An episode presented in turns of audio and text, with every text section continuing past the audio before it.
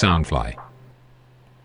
Hello，大家好，欢迎又回来到南洋奇闻，我是你们的扎古叔叔。南洋奇闻是由 Soundfly 声音新翅膀监制，全球发行。本集叔叔要和各位听众们分享的是发生在四十年前的一宗惨剧啊，它发生在菲律宾的马尼拉。这座惨剧的源头呢，对菲律宾整个国家影响深远，让这个曾经非常富有啊。充满大量天然资源，拥有广大的国土和大量的国民，原本是一个充满潜质的发展中国家，在二十世纪最后的十年，陷入了经济的泥潭，扩大了贫富差距，几乎让整个国家的发展倒退几十年，一直到现在呀，二十一世纪的初期，还是有很多国民呢生活在贫穷线之下。这一集叔叔要和大家分享的，就是发生在一九八一年的马尼拉电影中心坍塌惨剧。这一个事件呢、直接的关系人物啊，就是菲律宾有名的独裁总统马可斯以及他的夫人伊美黛了。啊，在以前的南洋奇闻关于菲律宾的故事里面啊，叔叔也有提过他们两夫妇。啊，马可斯呢是在一九六五年开始啊统治。菲律宾长达二十年，一直到一九八六年，啊，自从他上台之后呢，就是实行这个裙带资本主义，也就是说非常注重他的裙带关系，凡是和他的家族或者是他太太伊美代的家族有关系的人呢，啊，就可以通过这个裙带关系获得政府的很多资金、大型建筑项目啊来捞金。所以马可斯在位期间呢。菲律宾确实进行了很多大型的建设项目啊，感觉上好像是把菲律宾呢带起来了哈，看起来好像是蓬勃的发展。其实他都是在这些大型的建筑项目里面呢，掏空了很多国家的资金啊，进入了他个人或者家族以及相关企业的口袋里面。当这些贪腐的项目啊开始为一部分菲律宾人民所发现的时候啊，就是有他的政敌以及一些。媒体机构呢啊想要展开调查，于是马可斯呢就利用他的政治影响力啊，转而实行威权主义来统治整个国家，打压政敌、媒体以及其他试图阻扰或者是推翻他的人。啊，他甚至在一九八三年的时候呢，安排了杀手去暗杀他最大的政敌阿圭诺啊。当时阿圭诺呢是坐飞机。啊，从外国回来马尼拉啊，在国际机场呢，一大处飞机的门就被人开枪射死了。啊，这宗事件呢，叔叔记得在南洋奇闻也曾经有说过。那么后来马可斯总统呢，因为在一九八六年的选举里面舞弊啊，就是制造大量的假选票呢，试图让选举的成绩导向他自己。这一件事被揭发之后啊，引起人民的公愤。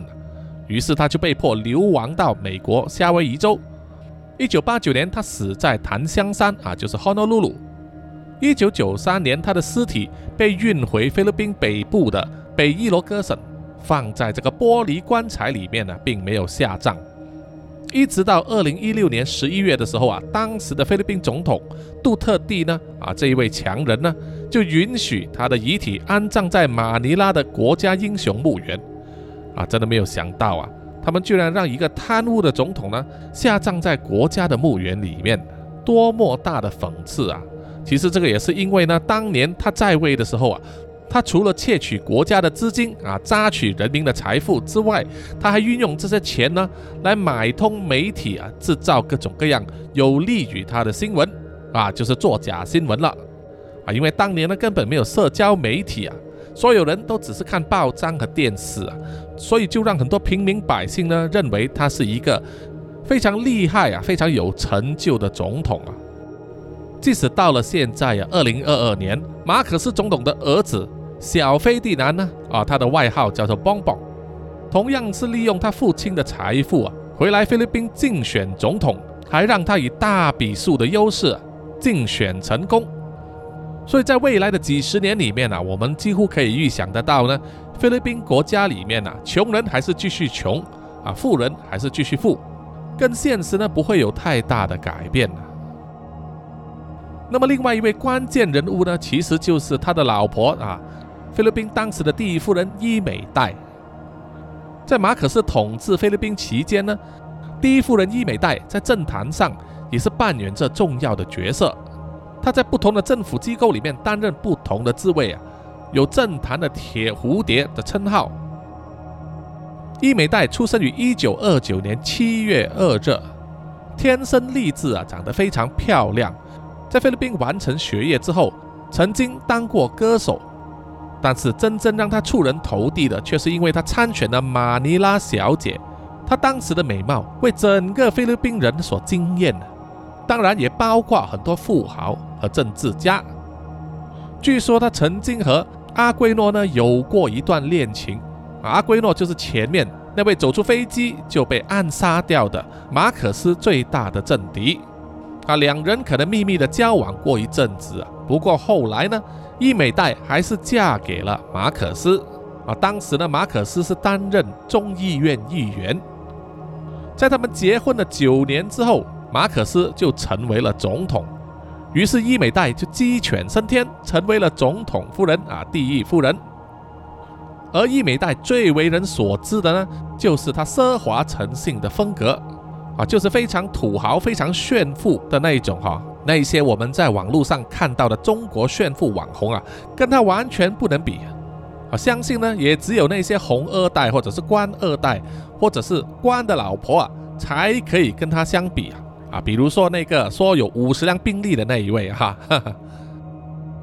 在八十年代呢，菲律宾国民其实有三分之一的人口啊，每一天只能赚到一美元来过生活啊，非常的贫困。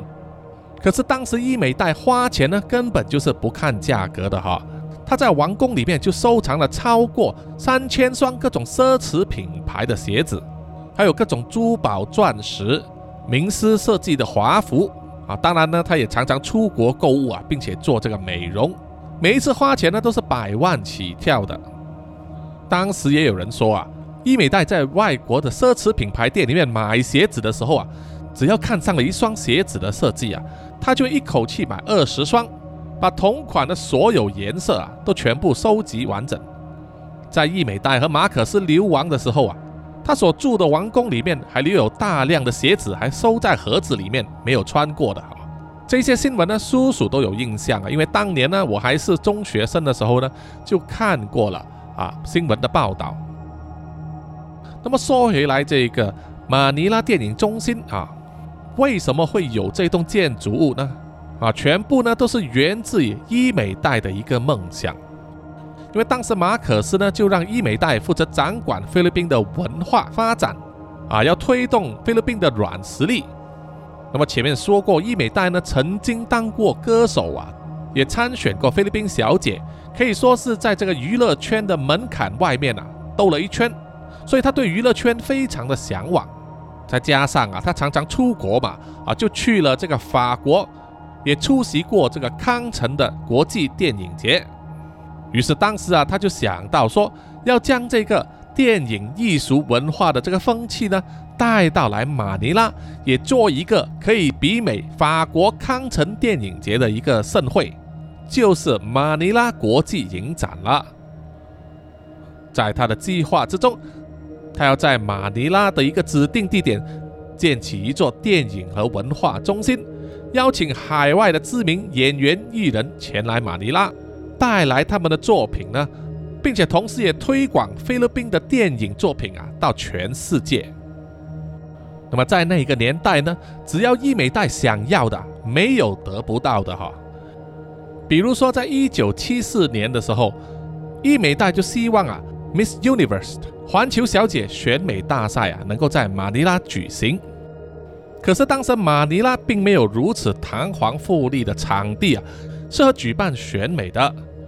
于是啊，就在他的一声令下呢，就由他们菲律宾知名的建筑艺术家 Landro Loxon 呢，就设计了民间艺术剧院啊 The Folk Arts Theatre 作为环球小姐选美大赛的场地了啊。啊，光是设计还不够，你还要把这个建筑建起来嘛？于是呢，也是在他的命令之下，这一座民间艺术剧院呢，就在创纪录的七十七天之内建好了。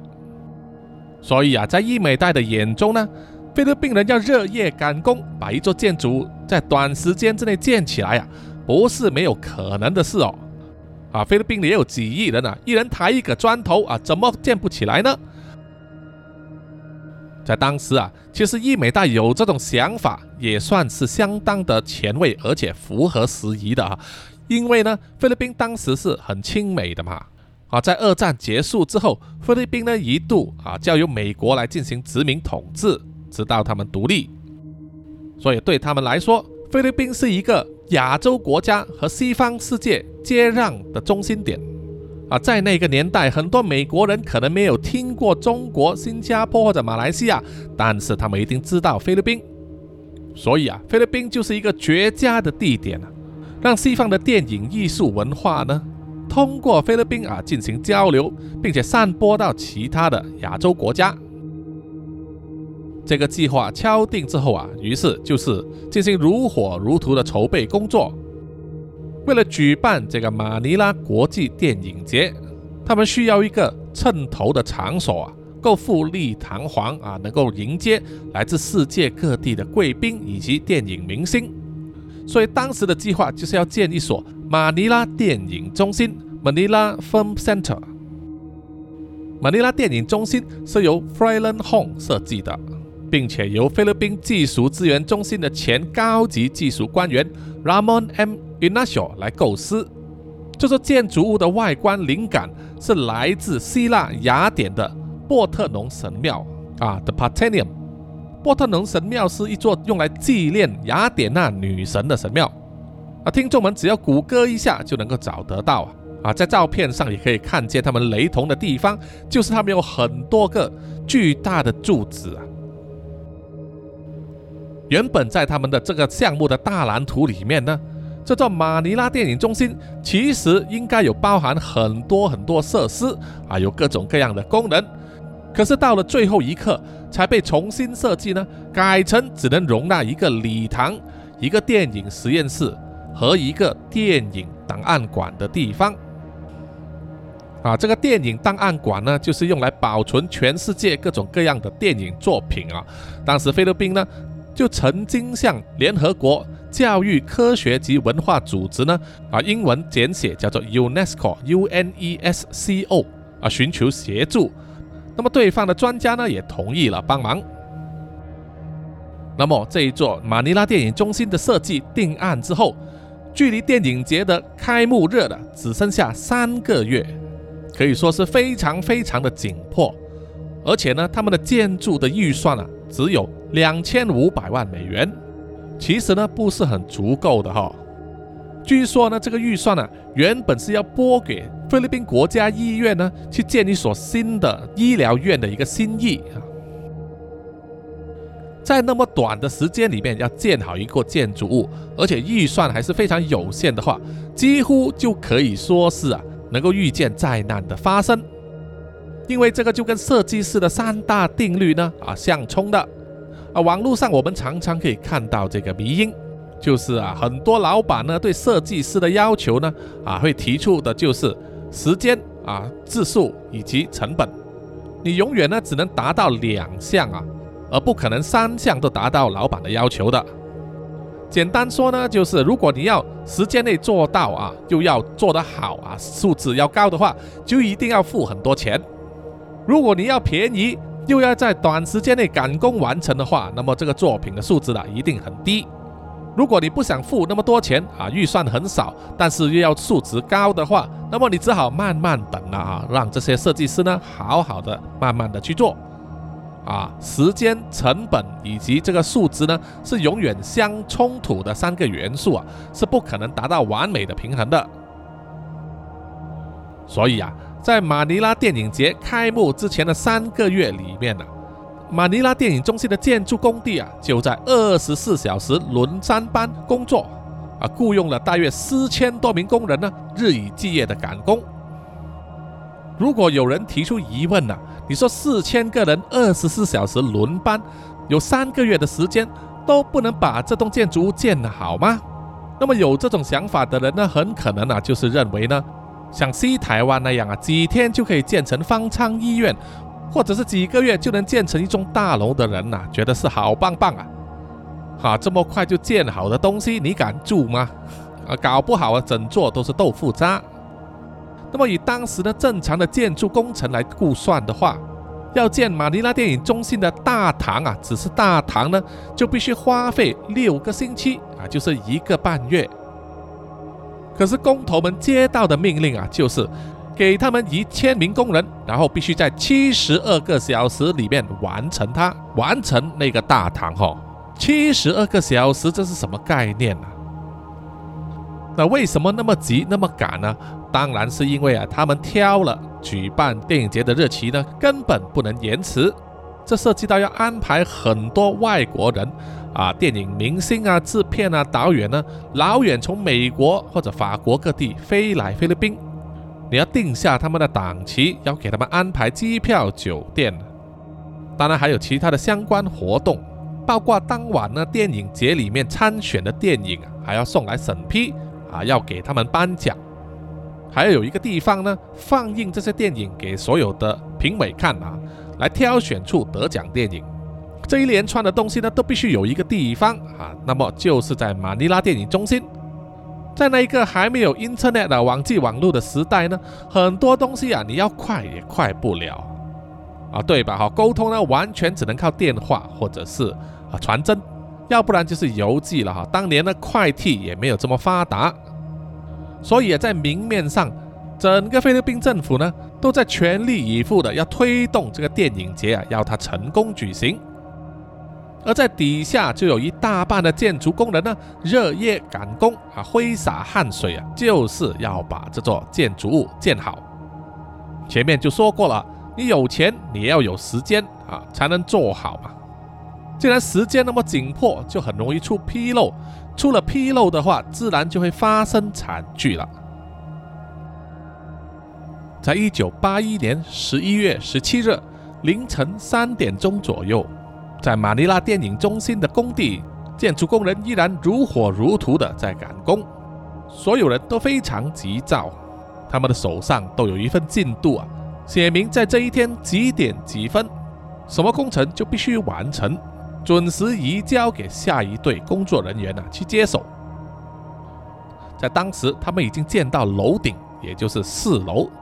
当时有很多人在各层那里砌砖头、铺水管、灌水泥，再去把这个水泥墙呢躺平。突然之间，就传来了轰天巨响，然后整个工地就扬起了大量的尘土，吓得人们呢鸡飞狗走。经过了一段短时间之后，人们惊魂未定。等尘土稍微安定下来的时候啊，才意识到弥天大祸已经造成了。当时在工地里面，四楼大面积的范围以及鹰架呢倒塌，在上面工作的人啊都掉了下来。除了有建筑工人被倒塌下来的鹰架或者是混凝土墙壁啊压着之外，还有人就是掉进了还没完全干固的水泥里面。这个造祸的原因，自然也是因为赶工的关系。工人在每一层灌水泥的时候啊，还没有等到这个水泥完全干固，就在上面开始施工。啊，听众们要知道呢，一般上在做建筑工程的时候，这个建筑物的结构呢，主要就是用钢筋再灌上混凝土啊，也就是我们叫水泥，来形成这个结构。在灌了混凝土之后呢，就需要等待混凝土干燥。这个干燥时间从二十四到四十八小时不等啊。而其实过了四十八小时之后呢，也只是属于半干啊，意思就是说，这些混凝土呢，也只是干到足以让人在上面走动而已啊。如果像是桥梁啊这一些需要让轻型交通工具啊在上面驶过啊通过的时候呢，你必须等至少七天。所以啊，大型的工程，比如说你要让卡车通过的话，自然要等更长的时间了。从这个水泥需要等待的干固时间来推算，我们完全可以想象得到啊，这座马尼拉电影中心在建造的时候就已经埋藏了非常危险的元素啊，就是为了赶进度呢。他们灌了水泥之后，还没有等这个水泥完全干固。就在上面啊继续施工。虽然人站在上面暂时没有事啊，其实它影响了下面这个桅杆的结构呢，还没有完全和里面的钢筋凝结，就无法承载它原本可以承载的重量啊，会在你看不到的地方出现龟裂，那么就会有坍塌的危险了。那么在发生了事故之后啊，当时的马尼拉国际电影节负责实验电影的呃前公关专员。他的名字叫做 Nina Benino，以下我就简称她叫做 Nina 了哈。Nina 是法新社前新闻秘书和专栏作家 Teddy Benino 的女儿，自小呢就在这个新闻环境里面长大，非常了解到他父亲呢作为媒体工作者要报道真相的使命感了。Nina 在凌晨的时候就收到了这个惊人的消息，因为他和父亲 Teddy 同住啊。他的父亲就说他想要写一篇相关的报道，他告诉女儿妮娜说，他应该立刻赶到现场啊，用他自己的肉眼呢去视察和体会啊现场的情况。于是妮娜呢就开着车赶往工地现场。妮娜回忆起当时啊，她一来到工地的时候啊，就看见外面一片混乱，从远处就可以看见有人们呢被用担架抬出来。不知道是生是死啊！当他冲进去造货的现场的时候，他说他看见了那些建筑工人还在挖人啊，因为有很多建筑工人呢就掉进了还没完全干固的混凝土里面了。他们必须争取时间，在混凝土完全干固之前把人救出来，否则的话，这些伤者呢迟早会休克。妮娜说，他还看到了惊悚的一幕啊，就是有一名。建筑工人呢，虽然被发现的时候还活着，可是他的下半身却被埋在混凝土里面，无法马上脱身啊，把他送去医院。妮娜说啊，她当时不知道为什么周围的人呢，要让这名建筑工人保持清醒，不至于陷入昏迷或者是休克的状态。旁边的人一直在鼓励这名建筑工友要坚强，要撑下去，还教他唱圣诞歌曲。这一些啊，都是丽娜当时亲眼目睹的状况。发生了这么大件事啊，伤亡人数不明，菲律宾政府到底是抱持什么态度呢？当时的菲律宾总统马可斯和他的夫人伊美黛就选择封锁消息啊，因为他们担心呢，这宗意外会让整个马尼拉电影节变成一个丑闻，蒙上污点啊。于是他就下了命令，要封锁消息。安排了大量警察在现场维持秩序，也不让媒体记者进入现场，阻止他们第一时间做出报道，也不让消防队等的救援人员呢进入现场抢救。可是纸始终是包不住火的嘛，在发生意外之后，拉拉扯扯，拖延了整整九个小时，政府机关才放这个救援人员呢进去现场抢救。协助建筑工友呢，把里面受困的人救出来。不过那个时候啊，已经发现至少有一百六十八名工人呢已经死亡，或者是被埋在已经硬化的混凝土里面。那么被困在已经硬化了的混凝土里面的人怎么办呢？啊，又拖了好几个小时之后啊，才有人拿着这个水泥破碎机进入现场。啊，水泥破碎机呢，一般上就是用来凿这个马路或者是石头的那一种啊。他们想用这个来凿穿这个混凝土啊，把困在里面的人救出来。在花费了好几个小时的开凿工程之后，人们才看到恐怖的景象啊，就是一具又一具的尸体呢，身上沾满这个混凝土啊，被救出来。有很多尸体也是残缺不全啊，因为一部分的肢体呢。被压在倒塌的鹰架或者是建筑物里面了，根本无法取出。当救援人员把这些伤者和死者的身体救出来之后，结果怎么样呢？啊，建筑公司并没有马上停止或者暂缓哦，他们收到了命令，继续开工。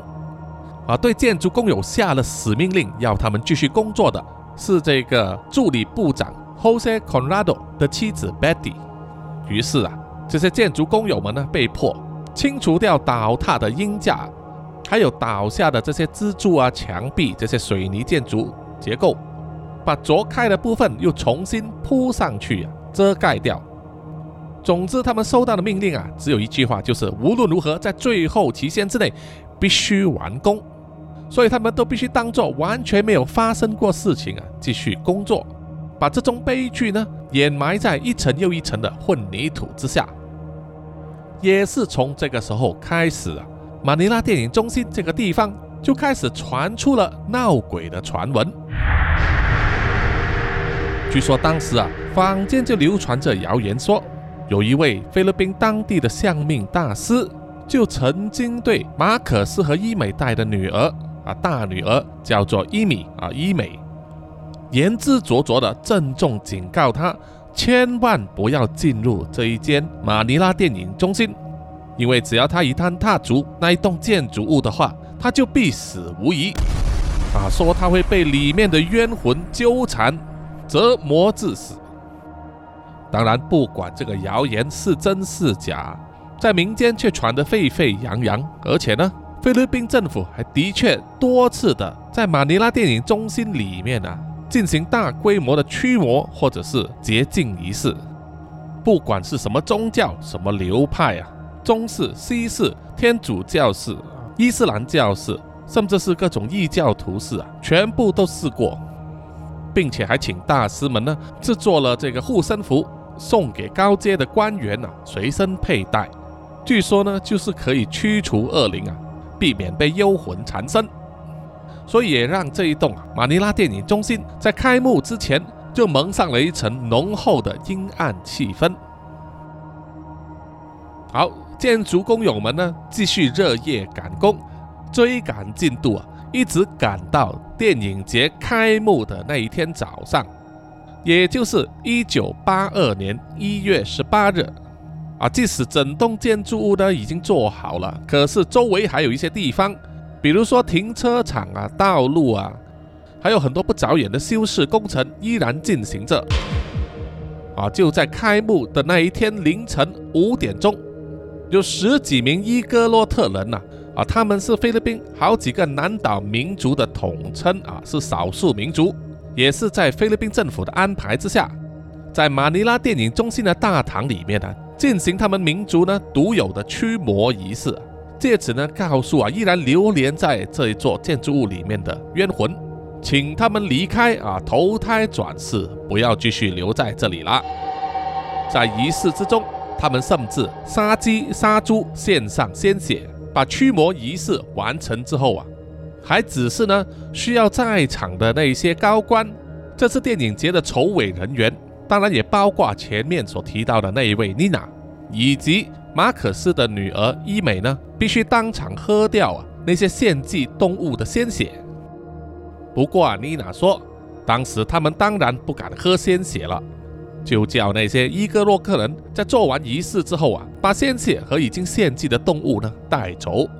由伊美呢事先安排好，叫菲律宾最有名的餐饮服务公司来提供餐饮。给所有的工作人员以及呢到场的嘉宾享用。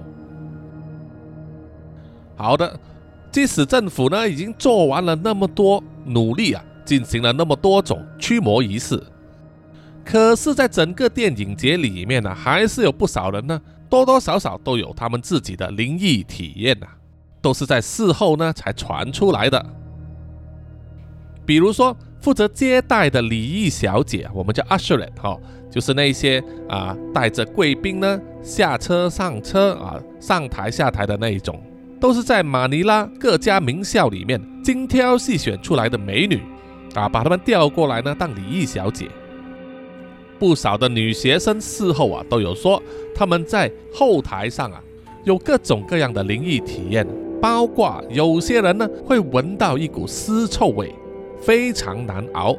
啊，因为他们在当礼仪小姐的时候，总不能掐着鼻子吧，对不对？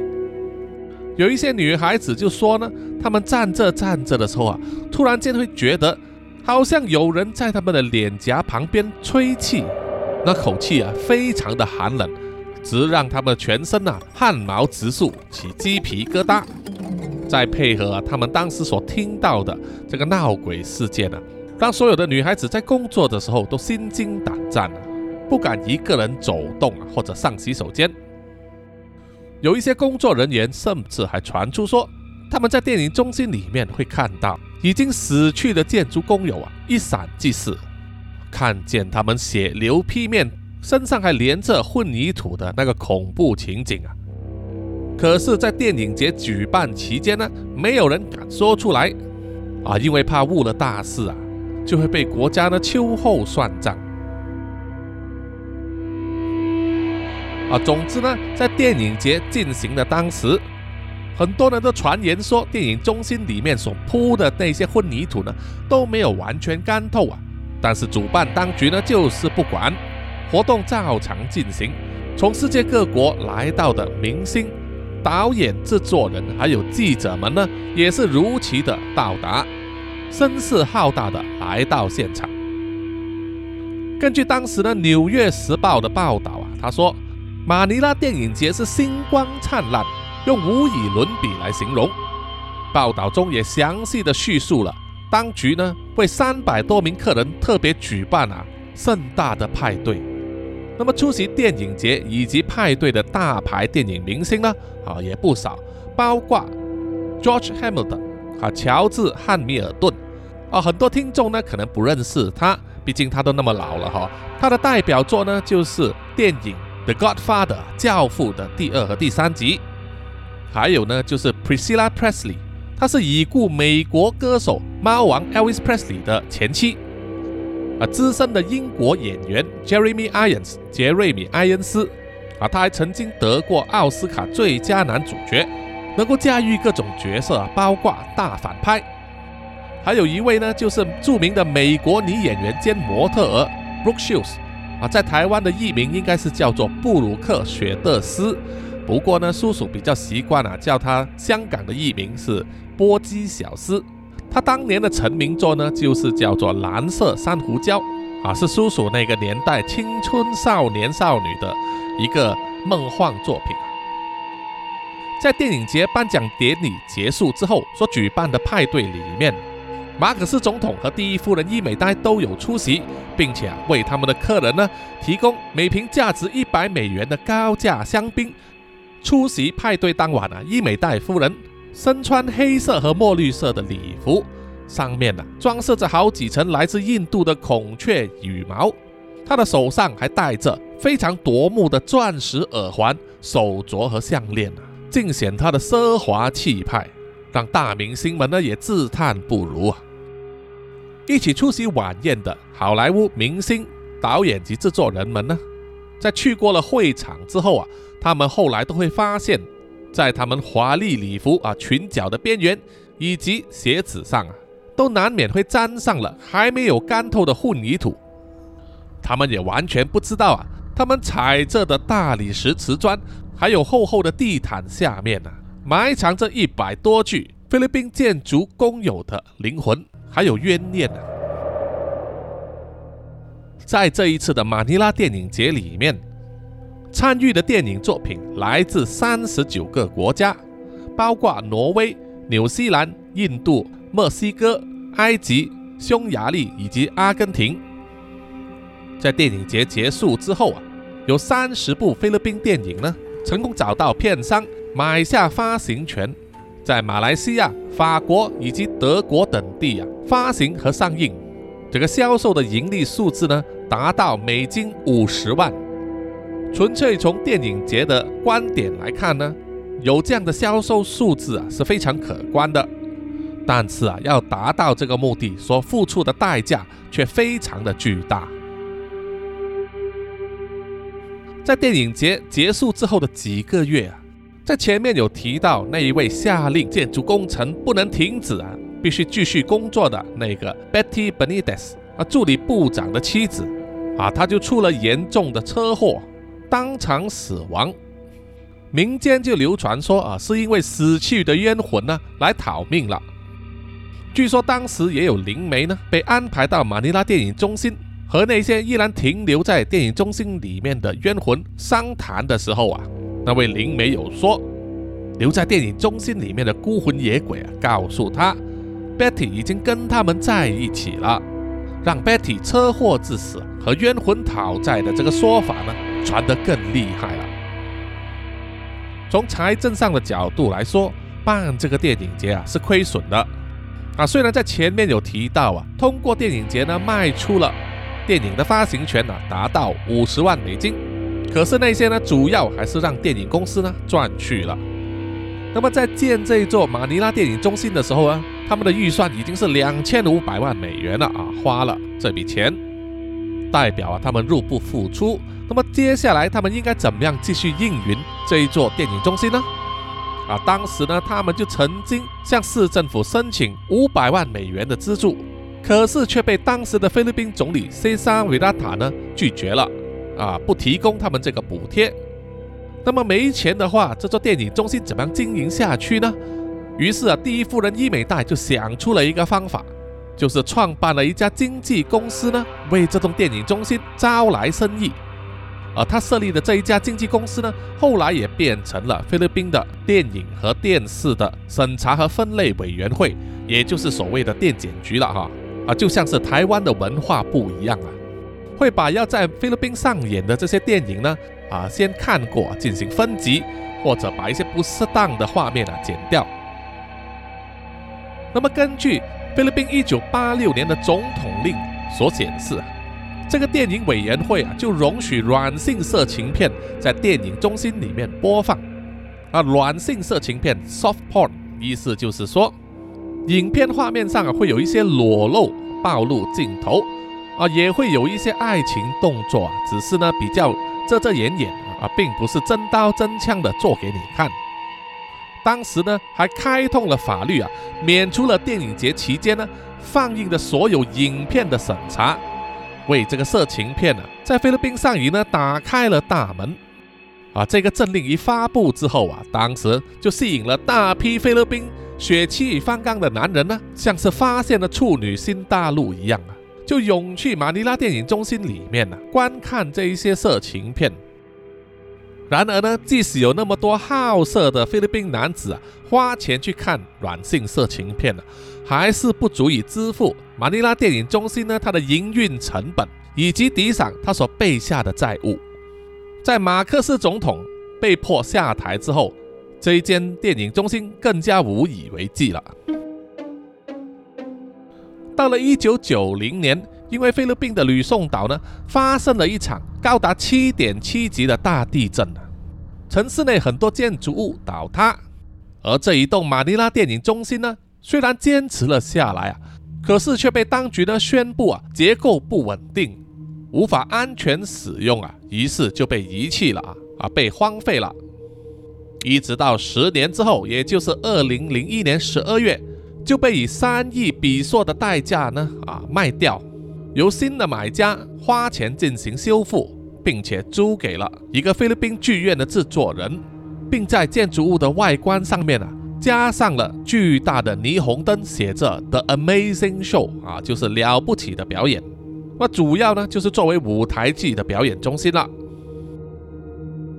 即使如此啊，马尼拉电影中心呢依然没有摆脱。他被鬼魂纠缠的传闻啊，有留言说那个剧场有一位表演者呢被谋杀了，他的尸体呢就被扔在台阶上啊，给那栋中心又再增添新的亡魂。在接下来的几年里面，常常有表演工作者或者是现场的观众啊，都说他们有曾经见过那位死者的亡魂出现。那么这个剧场的 Amazing Show 的租约呢，一直到二零零九年到期，他就不再继续了哈，退租了。这一座电影中心又再次被遗弃。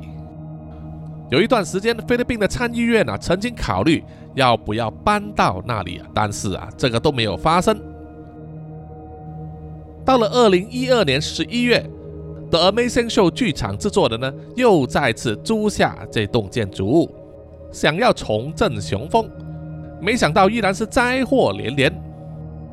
他们再次接手之后的三个月啊，也就是二零一三年二月十九日，马尼拉电影中心这座建筑物就发生了火灾，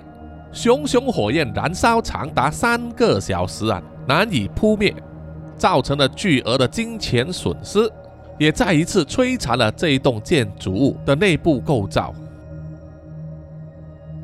到了今时今日，二零二二年呢，马尼拉电影中心啊，依然伫立在市中心里面啊，依然被荒废，可是却成为了很多电影鬼故事的题材，还有很多 YouTuber 呢啊，去探灵、寻找灵异体验的热门地点之一。它记录了菲律宾曾经辉煌一时的那一刻，记录了马可斯总统自手遮天、霸权统领全国的那段历史。到了现在啊，依然不可磨灭。好的，本期的南洋奇闻呢啊，真实犯罪就到此结束了哈。谢谢各位听众的收听。有什么意见或者回馈的话呢，欢迎到南洋奇闻的啊 YouTube。Facebook、IG、Apple Podcast 还有 Mixer Box 上给叔叔留言点赞啊！谢谢大家，也请大家呢有空的话到南洋奇闻的 YouTube 频道啊，给叔叔呢啊点这个播放，让叔叔呢累积一些这个播放时间。好，接下来呢就念出一些啊听众们的留言啊。首先是在 Apple Podcast 上。